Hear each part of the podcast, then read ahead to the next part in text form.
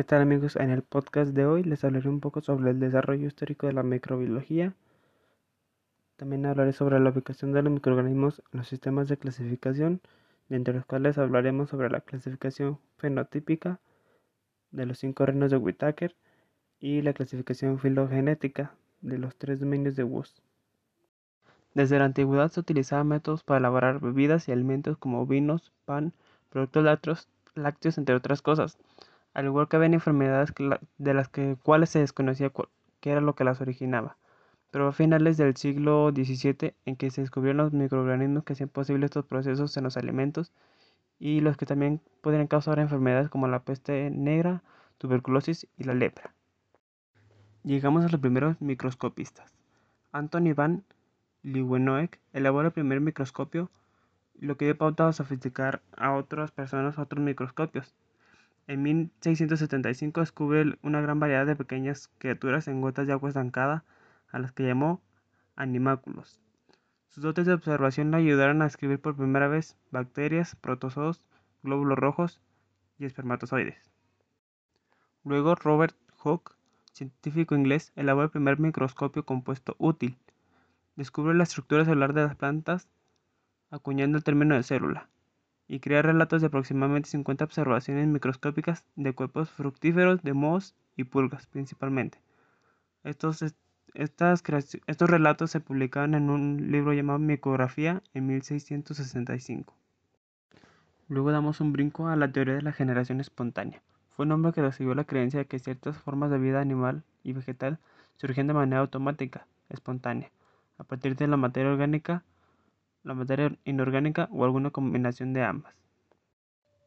Aristóteles creía en esta teoría. También fue aceptada y sustentada por pensadores del siglo XVII y XVIII, como Sir Francis Bacon, René Descartes e Isaac Newton, quienes desconocían el mundo de la microbiología. Después, Francisco Redi puso en entredicho esta teoría, ya que él creía que los alimentos son contaminados por larvas depositadas por moscas. Después, Lázaro Espal Sani demuestra que no existe generación espontánea abriendo el camino a Pasteur. Sostuvo una disputa, una disputa con Needham sobre esta teoría. Su experimento demostró que al calentar caldo de carne durante tiempos prolongados en frascos sellados inhibe la formación de microorganismos. Luego, Luis Pasteur en 1859 demostró que la generación espontánea no existía.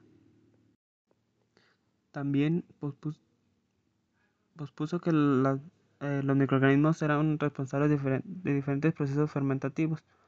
En estos encontramos las levaduras y las bacterias. También dijo que las bacterias provocaban que los alimentos se avinagren o se descompongan.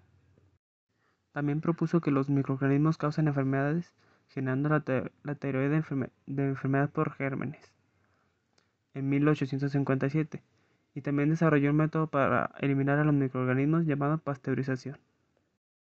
Luego, Robert Koch demostró la teoría de la enfermedad por gérmenes, quien también este hombre fue el, número uno en usar medios sólidos con fines microbiológicos, utilizando rebanadas de papa y placas con gelatina.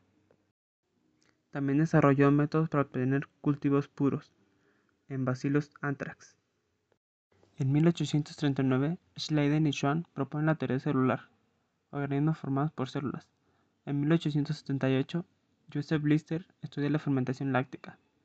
En 1876, John Tyndall desarrolla la tyndalización, que es la esterilización por calor intermitente.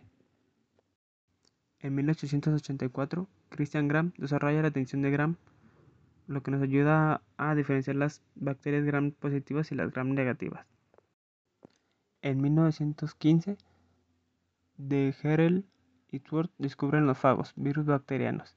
En 1923 sale la primera edición del manual de Bergey. En 1929 Fleming descubre la penicilina. En 1938 producción comercial de Turginensis, biopesticida. En 1944 Waxman descubre la streptomicina. En 1977 se reconocen las arqueobacterias como grupo microbiano. En el año 1957, Robert Whittaker comenzó a desarrollar un sistema de clasificación de los microorganismos. Esta clasificación se basaba en cinco reinos.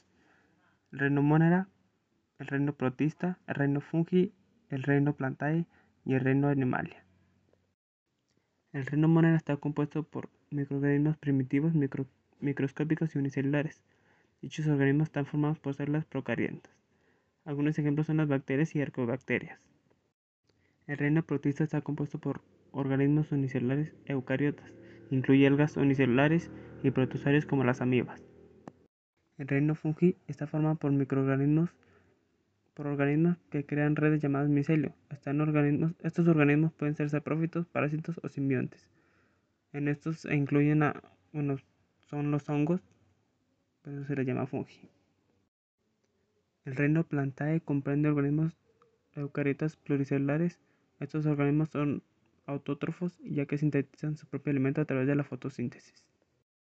Y por último, el reino Animalia.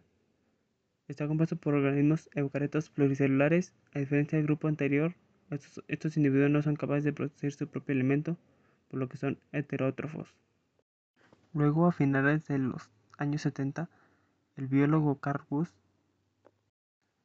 elabora su propia clasificación dividiendo los seres orgánicos en los dominios bacteria, arquea y eucariota, siendo el dominio de bacteria y arquea con organismos procariotes y los eucarios con, con organismos con células eucariotas. Y bueno amigos, esto fue todo por el día de hoy. Espero que les haya gustado y nos vemos a la próxima.